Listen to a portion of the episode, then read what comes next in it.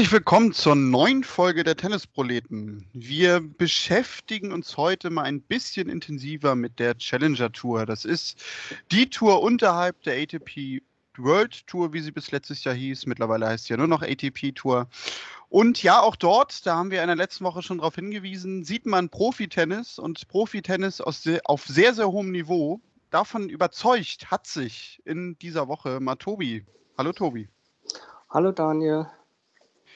Ja, du hast vorbeigeschaut beim Challenger-Turnier in Hamburg. Ähm, erzähl uns mal so ein bisschen deine ersten Eindrücke. Was äh, hast du da so mitgenommen? Was sind vielleicht auch die Unterschiede, äh, wenn man ein ATP-Tour-Event besucht auf etwas höherer Ebene? Hey, da gibt es natürlich ähm, eine ganze Menge an Unterschieden, angefangen natürlich äh, beim Teilnehmerfeld, äh, was natürlich normalerweise jetzt nicht mit den großen Namen aufwartet. Aber, aber für den Tennisliebhaber, und so viel kann ich auf jeden Fall schon mal vorwegnehmen, lohnt sich der Besuch eines solchen Challenger-Turnieres auf jeden Fall. Denn äh, auch wenn auf den ersten Blick vielleicht die großen Namen fehlen, am Beispiel Hamburg jetzt, wenn man mal ein bisschen genauer drauf guckt, sind dort ganz erfahrene Haudegen unterwegs, wie ein Viktor Troiki zum Beispiel, der ja auch in jedem Masters 1000 Turnier immer gut ist für eine zweite, dritte Runde äh, und auch schon mal den einen oder anderen großen Namen, von dem wir es gerade haben, äh, durchaus geärgert hat. Durch die Möglichkeiten natürlich auch auf dem Level Wildcards zu vergeben, ist Hamburg natürlich diese Woche zumindest mal groß in die Woche gestartet, indem sie einen großen Namen wie Mischa Zverev aufrufen konnten. Ähm, natürlich der Name groß, die Weltranglistenposition auch eher groß im Moment im Sinne von absolut, äh, absoluter Nummer hinten dran. Und äh, der ein oder andere wird es sicherlich irgendwo auch gelesen oder gehört haben, leider Gottes in der ersten Runde dort raus. Ähm, will aber sagen, äh, so eine Meldeliste bei einem Challenger-Turnier und insbesondere dann, wenn es in Deutschland stattfindet, ist natürlich für den deutschen Tennisfan äh, durchaus gespickt mit interessanten, interessanten Namen, interessanten Geschichten. Ähm, ich nehme mal noch einen äh, äh, Namen explizit mal heraus. Diese Woche in Hamburg. Er ist dann gestern am Dienstag dort ausgeschieden, aber nichtsdestotrotz Tommy Robredo, ehemals Nummer 5 in der Welt, inzwischen gute abgehangene 37 Jahre alt, ähm, hat äh, erste und zweite Runde gespielt. Genau, gestern ist er in der zweiten Runde gegen äh, den Türken Celik Bilek ausgeschieden. Ähm, aber nichtsdestotrotz ist das, äh, ist das, wenn man Tennis mag, irre toll, äh, so einen erfahrenen und voller Respekt alten Spieler nochmal aus nächster Nähe zu sehen. Und ich habe mir den Spaß gemacht, während ich ihm zugeschaut habe, nochmal auf Tennis Abstract seine, seine Ergebnisse so über die Jahre hinweg nochmal Revue passieren zu lassen. Und da spielt halt direkt vor deinen Augen für ein ganz, ganz kleines Eintrittsgeld jemand, der locker im Viertelfinale der Australian Open stand und dort knapp an Roger Federer gescheitert ist, der äh, übrigens 2006 in Hamburg des Masters, damals noch ein Tausender Masters in Hamburg auf Sand gewann. Und nun kommen wir zurück zum Turnier in einer Tennishalle um kleinere ATP-Punkte spielt. Ähm, das kann man sich, wenn man mal drauf schaut, dass Tommy Robredo in seiner Karriere über 13 Millionen Dollar an Preisgeld gewonnen hat, kann man sich eigentlich nur erklären mit der Liebe zum Sport an der Stelle. Weil äh, man sagt ja immer, warum tut der sich das noch an? Also es sah nicht aus danach, dass er sich das antut, sondern es sah ganz danach aus, dass der Mann gerne Tennis spielt, dass er den Sport nach wie vor liebt.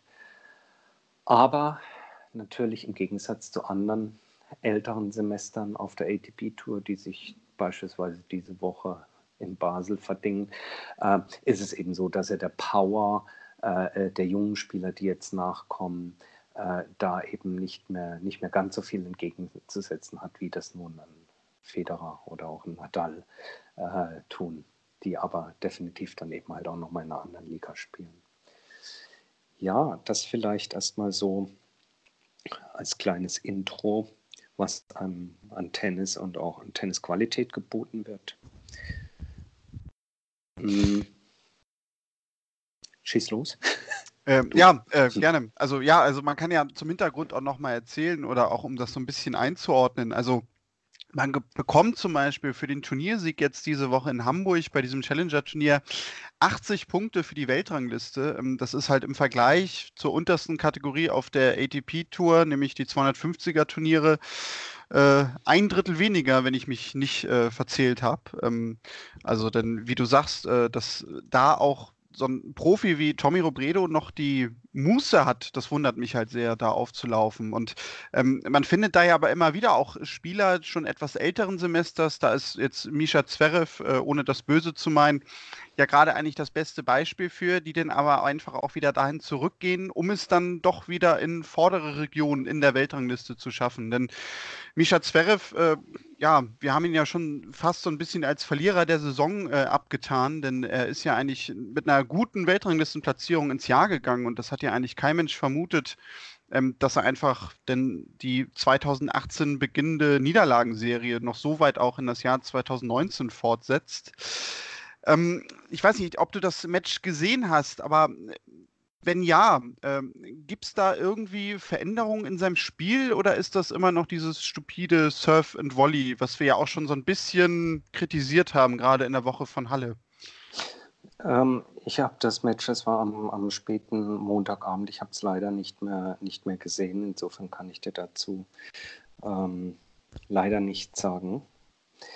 Aber es war natürlich schon spürbar eine, eine, gewisse Enttäuschung jetzt so beim Turnier selber, bei den, bei den Zuschauern und den Menschen ähm, dort vor Ort, dass natürlich so ein Name, der auch gerade in Hamburg natürlich eine, eine Zugnummer, ein Zugpferd sein kann, um, ich komme gleich zu dem Thema Zuschauer, ähm, äh, um eben Zuschauer in die Halle dort zu bringen. Insofern zum, zum eigentlichen Match kann ich dir an der Stelle nichts sagen. Aber es sind nach wie vor, und das vielleicht mal kleine Werbung, äh, es sind nach wie vor ähm, tolle Spieler dort am Start. Also wer immer in Hamburg wohnt oder in Hamburg ist oder am Wochenende ein paar Kilometer nach Hamburg fahren möchte, es gibt, ich kann es nochmal sagen, wirklich für einen, einen äh, vernünftigen, geringen Eintrittspreis großes Tennis zu sehen. Und kommen wir nochmal zu den Spielern. Es sind natürlich eine ganze Reihe an deutschen Spielern am Start, beispielsweise Daniel Altmaier, den ich gesehen habe, der in der Weltrangliste aufgrund von Verletzung zurückgefallen ist. Der war schon mal an der 200 dran, rangiert im Moment irgendwo um die 400, hat aber gestern ein sehr, sehr starkes Match gemacht und ähm, äh, auch dafür wird so ein Challenger-Turnier natürlich genutzt von den Leuten, um nach einer, nach einer Verletzungspause wieder Fuß zu fassen. Übrigens, by the way, haben wir ganz vergessen, äh, Robin Hase ist am Start. Äh, ich meine, der war auch schon mal Top 50, ist im Moment im Einzel, rangiert er, glaube ich, um die 150 herum. Ähm, also richtige, äh, richtige Kaliber sind da, genauso wie ein Cedric Marcel Stäbe, ähm, der ähm, in der ersten Runde gewonnen hat. Ich glaube, sein Gegner hat aufgegeben, aber nichtsdestotrotz, also ich glaube, die, die, die Mischung ist durchaus interessant, äh, sodass es sich lohnt, da hinzugehen.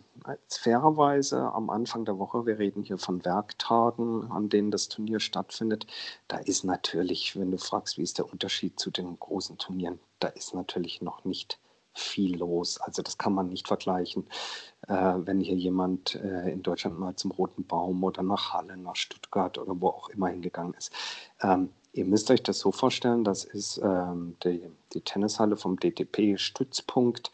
Das sind drei Hardcourts und ähm, in der Mitte der Court das ist der Trainingscourt, die sind mit Netzen voneinander getrennt. Also während auf dem Platz 1 und auf dem Platz 3 meinetwegen rechts Robin Hase und links Daniel Altmaier auf Platz 3 stehen, trainieren in der Mitte. Die restlichen Profis äh, schlagen sich ein, machen ihr Warm-up oder trainieren einfach nur.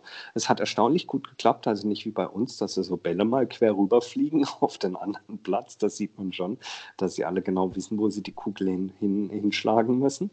Ähm, aber das ist im Grunde genommen wie bei euch allen im lokalen Tennisclub, der eine Halle mit, mit drei Plätzen hat. So ungefähr muss man sich das vorstellen. Auf dem hinteren Platz gehen dann eben seitlich an der, an der Wand gehen ein paar ähm, Zuschauerränge hoch. Aber das ist nicht mehr als, als in einer lokalen Mehrzwecksporthalle. Das reicht aber auch für so ein Turnier. Wobei jetzt zum Wochenende hin, beziehungsweise ab heute, äh, dadurch, dass es dann weniger Matches werden, dieser sogenannte Center Court dann auch noch auf der anderen Seite mit äh, Tribünenrängen versehen wird. Das wird sicherlich dann auch die Stimmung nochmal heben. Äh, also will sagen, wer Tennis liebt, wer Tennis wirklich aus allernächster Nähe verfolgen möchte, ähm, Tennis auf Weltklasse-Niveau, ähm, dem sei sowas wirklich ans Herz gelegt. Man kann das nicht vergleichen mit den äh, weißgetünchten Fancy-Veranstaltungen rund um die ATP-Tour. Und gleichzeitig, und das fand ich nochmal aus einer anderen Sichtweise oder aus einem anderen Betrachtungswinkel ganz interessant, es führt einem wirklich nochmal vor Augen, was ein Tennisprofi-Dasein, was das wirklich bedeutet das ist nicht immer nur nett fürs Eurosport-Interview oder für das Sky-Special zur Verfügung zu stehen, äh, vor blauem Himmel, Sonnenschein im Hintergrund, der Philippe Chatrier oder was auch immer, sondern das, was man dort sieht, ist natürlich in unmittelbarer Nähe zu den Spielern, die mit ihren Taschen an dir vorbeischlappen, ohne große Security und alles. Das ist deren täglich Brot, inklusive der Trainer. Das hat und ich meine das jetzt gar nicht, gar nicht äh, ab, abfällig, das hat Turnhallen-Charme. äh, und wir reden da, wie gesagt, nicht nur von jungen Talenten, wo man sagt, ja gut, Lehrjahre sind keine Herrenjahre, die müssen da durch, sondern wir reden hier von gestandenen Profis, die sehr, sehr unprätentiös in einer Sporthalle professionell ihrem Beruf nachgehen. Und das dann ins Verhältnis gesetzt zu den Preisgeldern, die es dort gibt. Also wenn du in der ersten Runde dort ausscheidest, kriegst du 225 Dollar abzüglich der äh, Bespannungen, die du dir hast leisten müssen. 15 Euro die Bespannung, die wird dann direkt vom Preisgeld abgezogen. Wenn dort einer sich also noch 10 Schläger bespannen lässt, dann geht er am Ende also mit 70 Euro oder sowas nach Hause. Ne? Also ich finde das, wer immer die Möglichkeit hat, bei sich in der Nähe mal so ein Challenger Turnier zu besuchen. Das ist nicht nur ein Einblick und äh, nicht, nur, nicht nur nah dran am Sport und an wirklich einem richtig guten Sport, sondern auch ein toller Einblick, mal zu verstehen, worüber wir eigentlich reden, wenn wir über Preisgelderverteilung und Finanzierbarkeit von Reisen auf der, auf der ATP und auf der WTA-Seite für die Damen gilt das genauso sprechen. Also ich finde das eine hochinteressante Geschichte und ähm, Nochmals, wie gesagt, wer in Hamburg ist, am Wochenende da ist, äh, geht dahin bei den Tennisplätzen 77, welche schöne Adresse in Hamburg-Horn. Ähm, Prädikat empfehlenswert, würde ich sagen. Ja, ähm, danke für diesen kleinen Einblick. Denn ähm, wer sich vielleicht wundert, ja, ich war da nicht mit. Ich hatte leider andere Verpflichtungen und äh, musste mich dann wenn ich denn Zeit hatte, vor dem Stream mit meiner Marabu-Schokolade begnügen. Grüße an Sophie an dieser Stelle. Sie weiß warum. Ähm, Vielleicht nur eine Nachfrage, ähm, bevor wir auch nochmal allgemein so einen Hinweis geben zu den Challenger-Turnieren hier in Deutschland. Ähm, du hast ja nun zwei Tage die Möglichkeit gehabt, dir da ja doch fast alle Spiele anzusehen. Die meisten waren da ja durch. Ich glaube, heute gab es dann auch mal zum Abschluss, also wir nehmen am Mittwoch auf, so ein paar letzte Erstrunden-Matches wenn ich mich nicht täusche.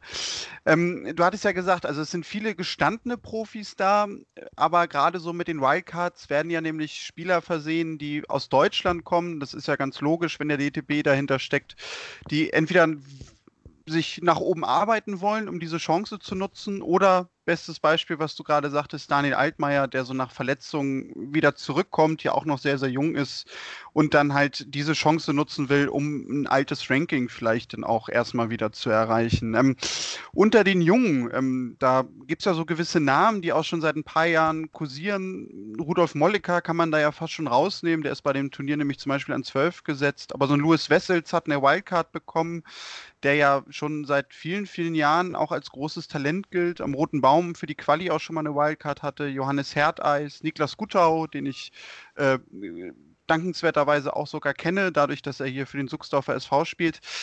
Lange Rede, kurzer Sinn. Gab es dort jetzt irgendeinen Spieler vielleicht, von dem du ein Match gesehen hast, wo du so dachtest, huh, den müsste man vielleicht mal auf dem Schirm haben?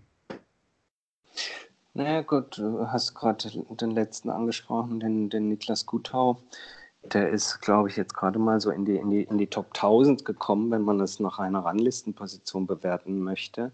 Äh, das ist ein, ein, ein, ein, junger Kerl, also wirklich, ich glaube, er ist 18, 19 oder 18, ich glaube, er ist 18 und ähm, der hat sich in seinem Spiel gegen einen holländischen äh, Landsmann, Jelle Sels, im ersten Satz ähm, doch äh, recht, recht gut geschlagen. Den hat er ähm, bis 6-6 sehr ausgeglichen gestalten können, ist dann allerdings im Tiebreak ähm, äh, ziemlich glatt, nämlich zu 0 untergegangen.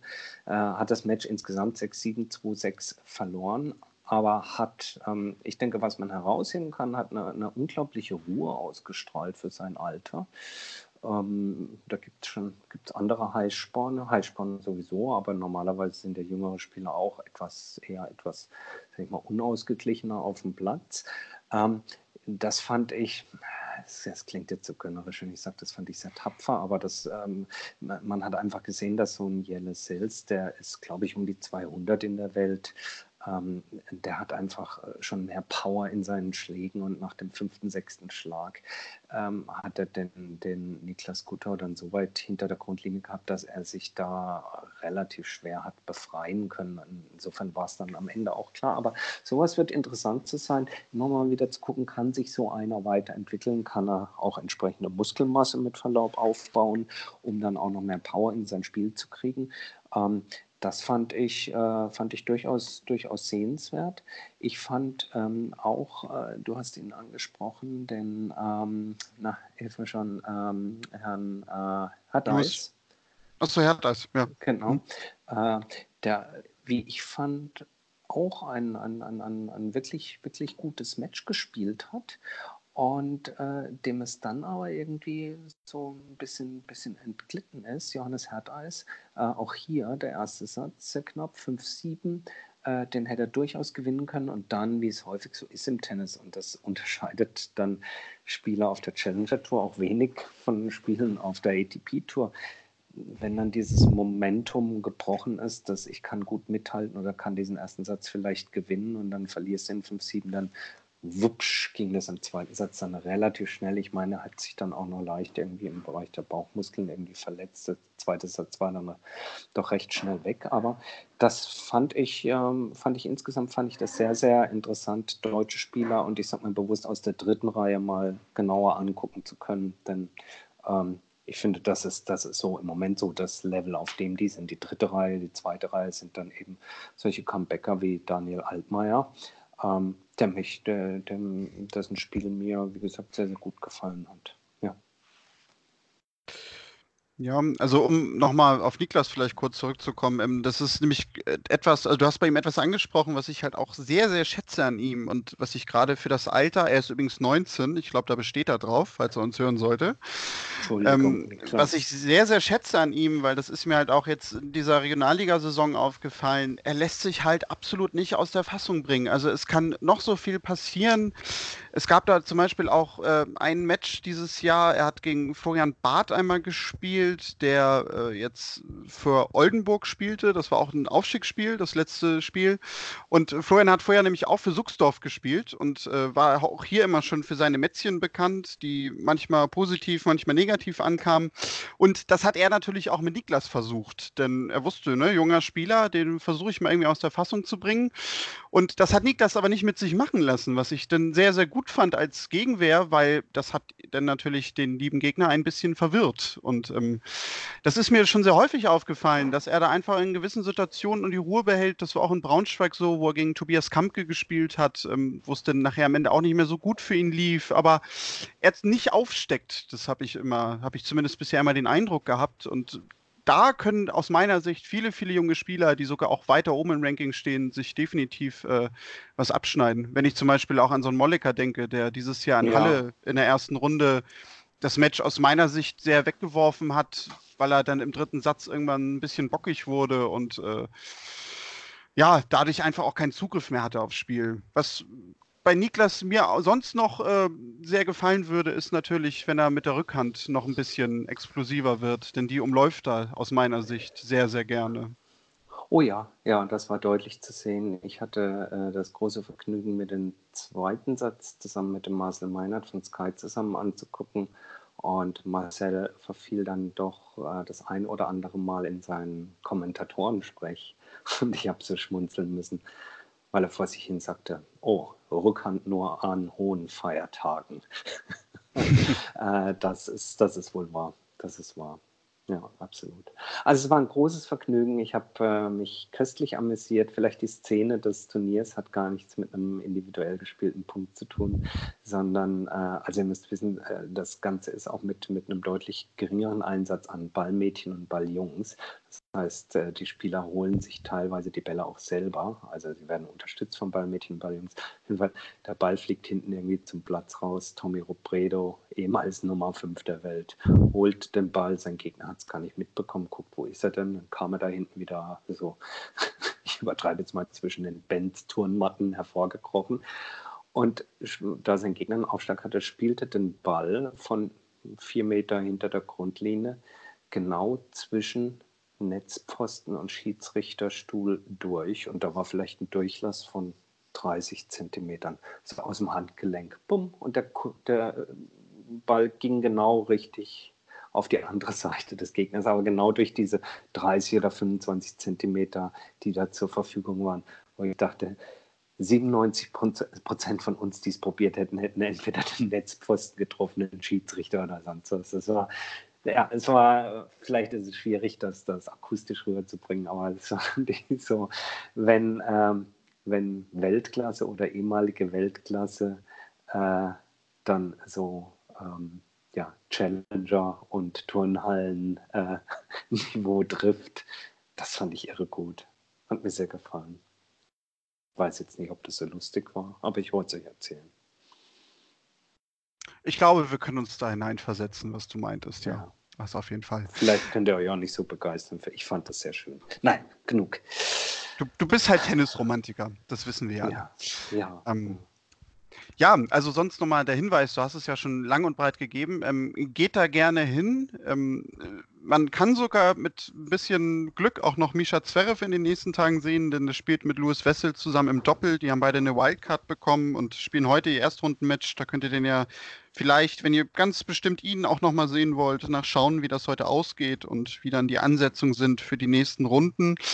Aber auch unabhängig davon, äh, besucht gerne das Challenger, wie Tobi sagte. Und ja, es gibt auch noch viele weitere Challenger in Deutschland. Denn jetzt gerade Hamburg zum Beispiel ist ja Teil so eines kleinen Dreier-Swings durch Deutschland. Ähm, es hat letzte Woche angefangen. Es geht witzigerweise einmal von Hamburg. Äh, oder es ging von Bayern nach Hamburg und von Hamburg wieder zurück nach Bayern. Ähm, da hatte man sogar auch schon gesagt, dass man da nächstes Jahr vielleicht das Ganze tauscht.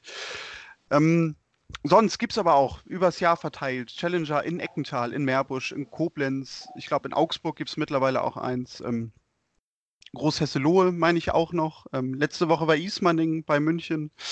Also schaut da sonst gerne mal auf den Seiten von dtb-tennis.de, denn dort äh, findet ihr auch die ganzen Turniere, die hier in Deutschland auf Challenger-Ebene, aber auch noch weiter darunter auf ITF-Ebene stattfinden. Der Hinweis sei noch gegeben.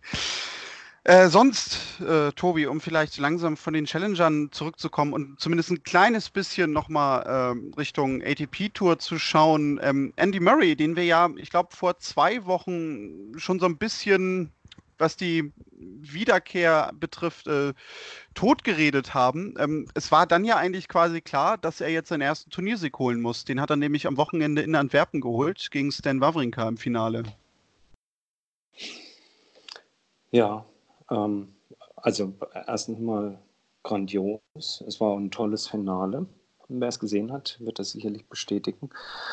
Und äh, nicht zum ersten Mal kann man auch wieder im Tennis festhalten, was kümmert mich mein Geschwätz von gestern. ähm, ja, er hat uns, na, was heißt Lügen gestraft? Ich glaube, wir haben ihn da vor kurzem schon, schon mit, mit, mit, der notwendigen, mit dem notwendigen Respekt und, und, und allem richtig irgendwo eingeordnet. Aber dass er jetzt, äh, auch bei dem Feld übrigens, was ja ein sehr gutes Feld war in, in Antwerpen, doch mit so einer überzeugenden Leistung, auch mit einer richtigen Comebacker-Leistung, ähm, dann das Turnier gewinnt, das ist schon eine der, der schöneren oder eine der schönsten Stories 2019 im Tennis sicherlich. Ähm, insofern, ähm, ja, so solche Geschichten schreibt der Sport, wie es immer so schön heißt. Ich äh, fand das eine sehr, sehr schöne, eine schöne Geschichte. Äh, es war auch, auch grandios zu sehen, wie, wie beide gespielt haben. Ich meine, Wawrinka hat eigentlich bis kurz vor Ende des zweiten Satzes ein tolles Match gespielt. Ähm, und auch danach, ich meine, das, das war schon großes Sportsmanship, auch wie Wawrinka mit der gesamten Situation umgegangen ist. Es ist ja nie leicht, ein Turnier dann im Finale eben eine Niederlage wegzustecken. Das ist toll. Ähm, Gratulation. Es wird sich natürlich zeigen dann bei den Australian Open, ob, die, ob das Hüftgold von Andy Murray auch erreicht. Best of Five. Ähm, ein Best-of-Five-Match äh, so spielen zu können und mehrere davon und vielleicht vier oder fünf oder am Ende sieben erfolgreich zu gestalten. Da habe ich nach wie vor meine Zweifel ein bisschen, aber vielleicht auch da wieder, was kümmert mich mein Geschwätz vom 23. Oktober 2019. Ja, wir werden es abwarten. Also was man dann zur Einordnung natürlich auch noch erwähnen muss, es war jetzt irgendwie nicht wieder der kometenhafte Aufstieg, denn ähm, das lag auch einfach daran, dass er natürlich so weit in der Weltrangliste zurückgefallen ist. Er steht jetzt in dieser Woche nämlich aktuell nach dem Turniersieg auf Platz 127, wäre also, weil da hatten wir uns ja auch drüber unterhalten, weiterhin, wenn er denn nicht Quali spielen muss, will, in Australien auf eine Wildcard angewiesen. Ähm, es war also wirklich, das muss man glaube ich so einordnen, schon ein großer Schritt, aber letztendlich auch ein großer erster Schritt, den er aus meiner Sicht da gemacht hat. Ich meine, dass er immer noch in der Lage ist, ein Protected Ranking zu ziehen. Du kannst das neunmal ziehen. Das war sein siebtes. Und da er, glaube ich, bis zu den Australian Open nicht noch zwei weitere Turniere spielen wird, sondern ich glaube, das war sein letztes Turnier dieses Jahr, könnte das locker reichen, zur Not auch sein achtes oder dann wahrscheinlich neuntes PR äh, für die Australian Open zu ziehen, falls es nicht reichen sollte. Ja, da hast du recht, da habe ich jetzt nicht dran gedacht, aber er hat ja auch in dem Fall sogar auch das Glück, dass in der Vorbereitung zu den Australian Open das ja nicht mehr in Anspruch genommen werden muss. Da gibt es ja diesen ATP Cup nämlich jetzt. Mhm, da gibt es auch Punkte. Ja, ja. Aber er muss davor ja nicht mehr die typischen zwei, drei Wochen spielen. Ich glaube, zwei Wochen waren es immer, ne? Ja, ja. Genau, mit Sydney und so, wo du es vielleicht nochmal anwenden musst. Ja, da hast du natürlich recht. Ähm, also damit könnte es sich dann ausgehen, wenn er da noch was übrig hat. Boah, das war schön. Das war schön. Österreich. Für unsere österreichischen Zuhörer. Das geht sich aus. Habe ich das so gesagt? Ja, weil habe ich selber gar nicht mitgekriegt. Ja, herrlich, ja. Für die, für die fünf Leute, die uns in Österreich hören, ja. müssen wir dann natürlich auch mal ein Zeichen setzen. Ja, das hast du sehr Und schön uns bedanken. Ja. Ähm, Gibt es aus deiner Sicht noch irgendwas, was wir in dieser Woche besprechen sollten, müssten? Abgesehen davon, dass Barbara Rittner Turnierdirektorin in Berlin ist, was uns sehr freut. Ähm, naja, besprechen muss man das nicht, äh, aber ich denke, wir können mit großer Vorfreude und großer Spannung drauf blicken, was das wird in Deutschland, wenn Deutschland zukünftig das Land wird, was sozusagen Wimbledon vorbereitet. Ähm, super. Also ich glaube, die Berlin, die Berlin-Geschichte könnte fürs Damentennis oder fürs Damentennis in Deutschland eine richtig gute Nummer sein, denn mit der Lizenz äh, aus, äh, was war es, Birmingham, meine ich, mhm. äh, die sie da übernehmen, haben sie gleichzeitig die Möglichkeit, auch ein richtig gutes Feld zusammenzukriegen. Denn Birmingham war in den letzten Jahren immer richtig stark besetzt. Also man kann das sagen, so wie Halle oder Queens stark besetzt waren in Vorbereitung auf Herren Wimbledon. So galt das Gleiche eigentlich für Birmingham bei den Damen. Und insofern ähm, toll. Ich denke auch mit Barbara Rittner, ja, als Turnierdirektor. Ein großer Move von Berlin. Wenn sie jetzt noch Steffi Graf einfliegen äh, zur Eröffnung, dann, dann ist, äh, ja, ist großes Tennis. Ja, warten wir ab. Also ich bin auch gespannt. Ich hoffe ja immer noch, dass der, dadurch, dass jetzt äh, so viele Turniere auf Rasen in Deutschland sind, der DTB dahingehend die Werbekampagne startet, ein Tennisland auf Gras. Aber ich denke mal, das wird keinen Anklang finden. Ich glaube auch nicht. Dann eher Hardcore. ja, gut, aber dann müssen wir das vielleicht im nächsten Jahr so machen. Die Tennisproleten auf Gras, die große Tour. Ich glaube, ich mache mal hier zu Hause bei mir so ein großes äh, Blatt Papier mit den ganzen Projekten, die wir vorhaben. Das wird Wahnsinn. ein, da brauchst du ein sehr großes Blatt Papier für, ja. Das ja. ist richtig. Ähm, ja, sonst wären wir aber für diese Woche durch. Ähm, Tobi, ich danke, dass du so auch äh, heute mit wenig Zeit die Zeit gefunden hast, dass wir eine Folge aufnehmen können. Natürlich in erster Linie auch für euch da draußen. Wir wollten euch denn doch äh, mit äh, ganzem Herzen diese Challenger-Ebene euch nochmal auch ein bisschen näher bringen, denn wir beide äh, schauen da allgemein sehr, sehr gerne vorbei und verfolgen die sogar auch sehr intensiv, denn dort sieht man sehr, sehr schönes Tennis. Tobi, äh, deine abschließenden Worte in dieser Woche.